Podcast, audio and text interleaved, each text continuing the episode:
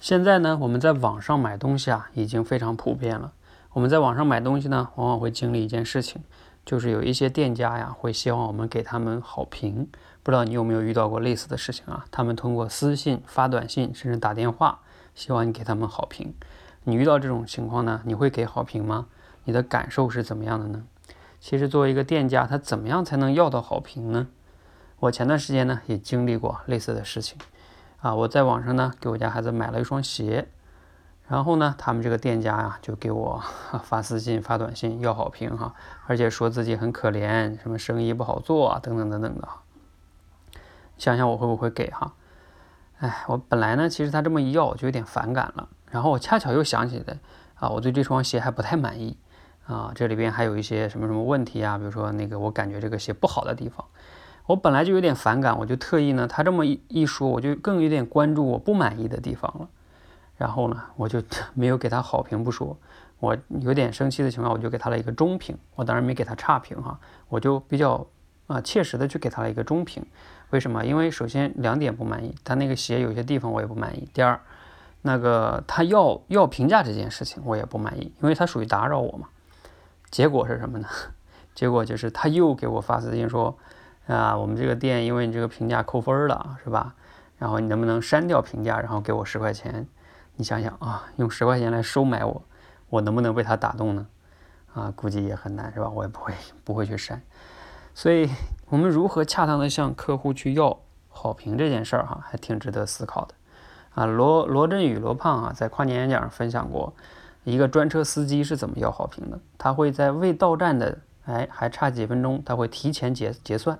这样的话呢，你作为客户就能少给他几块钱，然后这个时候他再管你要一个好评，而且啊，你这个时候人还没下车，你刚好有时间，那你你觉得他的服务也还不错，是吧？所以你呢，往往就能容易给他好评。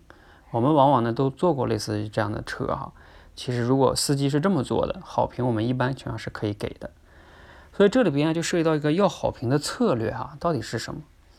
其实呢，如果你的产品跟服务如果真的超出客户的预期，让客户惊喜的话，客户其实那个好评啊，你不要他都会给你的。我相信咱们很多人都经历过这种事儿啊，就是你去买一个东西，感受非常好，人家没有要你好评，你会主动的去给人家评价，是吧？甚至推荐给身边的亲朋好友，这就是价值超出预期。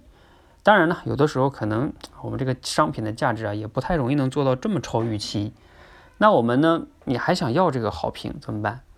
那你就要考虑哈，你到底给人家什么样的价值？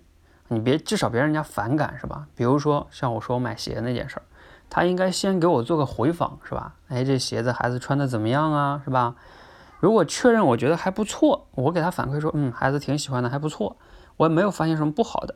这个时候他再去要好评，并且哈，他要给我提供一点价值。哪怕是什么返现也好，或者送个小礼品也好，等等等等的，哎，客户说自己选的，就是说啊，我可以给他好评，然后我要这个礼品，我也可以不给他好评，我也不要这个礼品，这客户是有主动权的，感受也是不一样的，对吧？所以你要好评一定要确认什么呢？客户是否在满意的情况下，然后你再谈好评这件事儿。客户如果都不满意，你越要他不越反感吗？好，我们最后总结一下哈，好评这件事儿呢。你关键哈还是在于价值给的够不够。如果你价值给的非常够，是吧？超预期，那就主动都会给你的。如果价值 OK 呢，那你要一旦真正想要好评的时候，就还要再给一点价值。你就记得有所求，你就必然要有所给，这是一个核心的底层的原则。否则你要好评，可能会招来一个差评。希望呢对你有帮助，谢谢。